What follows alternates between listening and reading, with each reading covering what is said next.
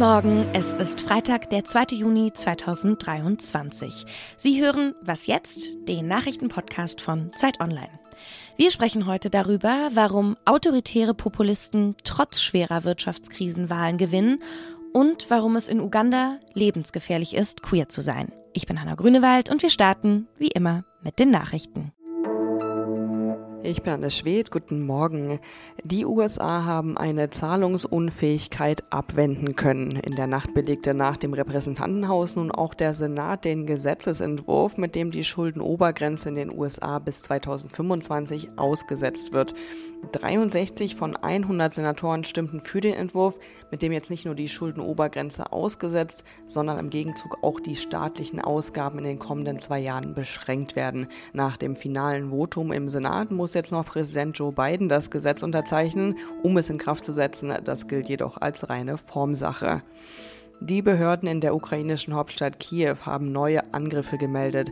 Bürgermeister Klitschko schrieb auf Telegram, es gebe Explosionen in der Stadt, die Luftabwehr funktioniere jedoch. Zuvor soll in der gesamten Ukraine Fliegeralarm ausgelöst worden sein. Redaktionsschluss für diesen Podcast ist 5 Uhr.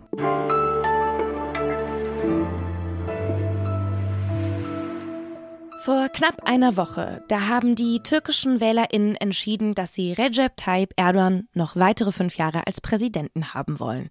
Und das, obwohl die letzten Jahre unter ihm wirtschaftlich ziemlich, ziemlich bitter waren. Die Lebensmittel sind immer teurer geworden und die Lira hat massiv an Wert verloren. Warum ist Erdogan erfolgreich aus dieser Wahl gegangen, obwohl er das Land heruntergewirtschaftet hat? Darüber möchte ich mit meiner Kollegin Anna Sauerbrei sprechen. Sie ist außenpolitische Koordinatorin der Zeit. Hallo Anna. Hallo. Seit 2018 steckt die Türkei in einer schweren Wirtschaftskrise. Warum wurde Erdogan trotzdem gewählt? Ja, die äh, Wirtschaftskrise war durchaus auch Thema im Wahlkampf, aber eben auch viele andere Themen, die eher auf die Nation, auf die Identitäten der Wähler gehen. Es ging äh, viel auch um Sicherheitsfragen. Da hat Erdogan sich als jemand herausgestellt, der gegen den kurdischen äh, Terrorismus vorgeht. Ähm, beide Seiten, beide Kandidaten haben versprochen, syrische Flüchtlinge aus dem Land auszuweisen, also die, die Türkei für die Türken sozusagen. Ähm, und diese Themen scheinen einfach viel stärker verfangen zu haben für viele türkische Wähler, gerade in der Mitte des Landes, in den ärmeren Regionen. Die sind weiterhin seine Kernwählerschaft und das war ihnen wichtiger als die Wirtschaftskrise. Du hast jetzt gerade das Wort Identität benutzt und das ist ja nicht nur in der Türkei so, bei Donald Trump in den USA war es ja auch ähnlich. Seit wann kann man denn da von einem Trend sprechen? Also seit wann ist Identität so wichtig? Seit den 60er, 70er Jahren sind immaterielle Werte wichtiger geworden. Gleichzeitig sind Gesellschaften liberaler geworden. Aber natürlich sind diese konservativen Haltungen noch da. Pippa Norris, eine Wissenschaftlerin von der Harvard-Universität, mit der wir für den Text gesprochen haben, die hat gesagt, ähm, man kann davon ausgehen, von je nach Land, dass es noch 45 Prozent der Wählerschaft sind, die sich so fühlen, die sich aber auch immer stärker an den Rand gedrängt fühlen mit ihren Haltungen, mit ihren Einstellungen. Und wenn man diese Wähler ihre Ängste ansprechen kann, wenn man sie mobilisieren kann, kann, man damit eben auch noch Wahlen gewinnen. Das war eben gerade seit der Mitte der Zehnerjahre in vielen europäischen Ländern so, in den USA, mit dem Brexit in Großbritannien.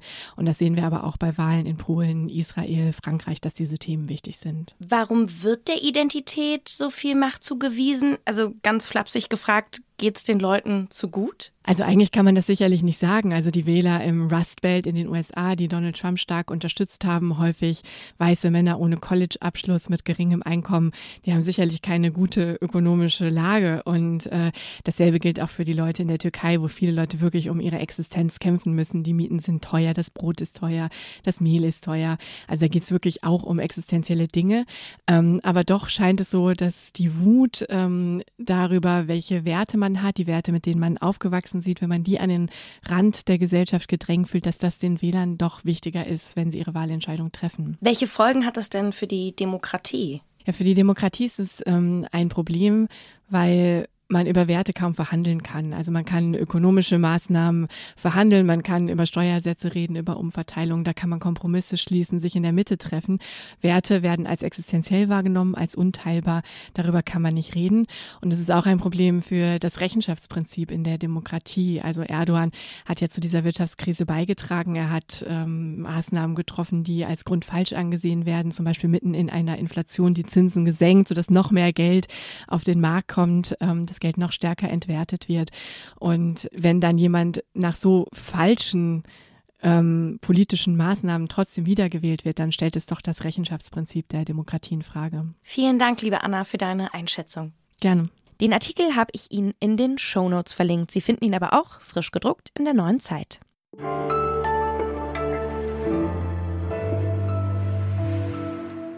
Und sonst so? Das Wochenende steht vor der Tür und damit auch ein wichtiges Fußballspiel. Im niederländischen Eindhoven findet morgen das Champions League-Finale der Frauen zwischen dem FC Barcelona und dem VfL Wolfsburg statt. In Deutschland werden es langsam immer mehr Frauen, die in Fußballvereinen spielen. In Indien dagegen ist es noch relativ unpopulär. Eine Frau, die das verändern will, ist Aditi Chauhan. Die indische Nationalspielerin war die erste, die einen Vertrag mit einem englischen Premier League-Verein unterschrieben hat. Und sie ist auch eine der wenigen, die versucht, den Fußball Mädchen und jungen Frauen näher zu bringen. Dafür hat sie eine Fußballakademie gegründet und auch eine Stiftung, die es Mädchen aus armen Familien in Delhi ermöglichen soll, an dieser Akademie professionell zu trainieren. Sie hat auch einen Verein ins Leben gerufen, der heißt She Kicks und damit sollen die Mädchen regelmäßig an Turnieren teilnehmen können. Und das macht sie, weil sie der jungen Generation Möglichkeiten geben möchte, die sie selbst so nicht hatte. Es gibt Fakten, die mich ehrlich gesagt immer wieder schockieren, wenn ich sie höre. Dass Homosexualität in Deutschland bis 1994 unter Strafe stand, ist zum Beispiel so ein Fakt. Das ist nämlich alles erst 29 Jahre her, also überhaupt noch nicht lange. In Uganda werden queere Menschen schon länger verfolgt. Jetzt aber gibt es ein neues Gesetz, das noch härtere Strafen vorsieht. Was das konkret bedeutet, darüber kann ich mit Andrea Böhm sprechen. Sie ist Außenpolitikredakteurin bei der Zeit und Expertin für viele Themen auf dem afrikanischen Kontinent.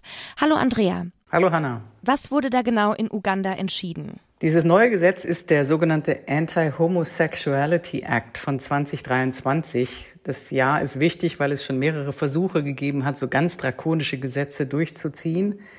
Das, glaube ich, radikal Neue an diesem Gesetz ist in der Tat, dass es jetzt konstruierte Straftatbestände gegen sogenannte homosexuelle Handlungen gibt, die in der Tat die Todesstrafe nach sich ziehen können. Zum Beispiel sogenannte schwere homosexuelle Handlungen mit eigentlich völlig abstrus Menschen, die älter als 75 sind, mit Menschen, die irgendeine Art von Behinderung äh, haben, wenn HIV-infizierte Menschen involviert sind. Also das ist schon mal die, der, die drakonischste neue Passage.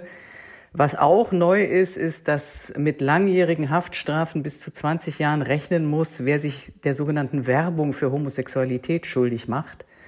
Und das kann natürlich extrem weit gefasst werden. Das ist vor allen Dingen natürlich gezielt gegen alle möglichen ähm, Organisationen, NGOs von queeren Menschen, können sich auch schlimmstenfalls Anwälte und Anwältinnen angesprochen fühlen, die jetzt zum Beispiel für diese Verbände und für diese Selbsthilfegruppen vor Gericht ziehen wollen in Uganda. Unterm Strich, es ist ein horrendes Gesetz und es ist ein Gesetz, das de facto aufruft zur Menschenjagd. Woher kommt diese queerfeindliche Haltung? Naja, wenn man die Befürworterinnen dieses Gesetzes fragt, äh, dann sagen sie, Homosexualität ist ein westlicher Import. Das zerstört unsere traditionellen Familienstrukturen. Wir sind eine christliche Nation. Das ist natürlich eine ziemlich schräge Argumentation zu sagen, es ist ein westlicher Import, ist natürlich, wenn ich das mal so sagen, salopp sagen darf, kompletter Blödsinn. Es hat in allen afrikanischen Gesellschaften, genau wie überall auf der Welt, immer schon Homosexualität gegeben. Was eigentlich ein westlicher Import ist, ist das Christentum, auf das sich gerade diese Abgeordnete berufen. Und was auch ein westlicher Import ist, und das ist sehr, sehr wichtig, seit, naja, gut 40 mehr Jahren ist Uganda ein, ein ganz, ganz großes Spielfeld der christlichen evangelikalen Rechten aus den USA, die ihre Kampagnen, die man, ja, man kann sagen, fast eins zu eins, die sie in den USA führen, ob das jetzt gegen Abtreibung ist, gegen die Gleichberechtigung für LGBTQI-Menschen, ähm, auf bestimmte afrikanische Länder übertragen, massiv mobilisieren und vor allem unglaublich viel Geld da reinstecken. Wie ist denn die Reaktion auf das Gesetz? In Uganda fürchte ich, muss man sagen, im Parlament mehrheitlich mit der Ausnahme von zwei Abgeordneten, einer ist dann am Schluss auch noch umgekippt, äh, kann man sagen, jubilierend. Die sind in einer kompletten, ich würde es nennen, homophoben Ekstase momentan. Es wird ganz, ganz sicherlich, muss man auch ganz klar sagen, von der Mehrheit der Gesellschaft getragen. Und eine der schlimmen Konsequenzen der ganzen Debatte darum ist jetzt schon, dass äh, schwule Lesben, andere LGBTQI-Menschen in Uganda tatsächlich um ihre Sicherheit und manchmal auch um ihr Leben fürchten müssen. Viele bereits ins Ausland gegangen sind. Es gibt nichtsdestotrotz Widerstand. Es gibt Anwälte und Anwältinnen, die jetzt vor das Verfassungsgericht ziehen werden. Im westlichen Ausland wird es ein, fast einhellig verdammt und kritisiert. Also sehr, sehr schwere Zeiten für queere Menschen in Uganda. Ich danke dir, Andrea, für das Gespräch. Danke dir. Und damit verabschiede ich mich für den Morgen. Heute Nachmittag hören Sie im Update dann meine Kollegin Erika Zinger.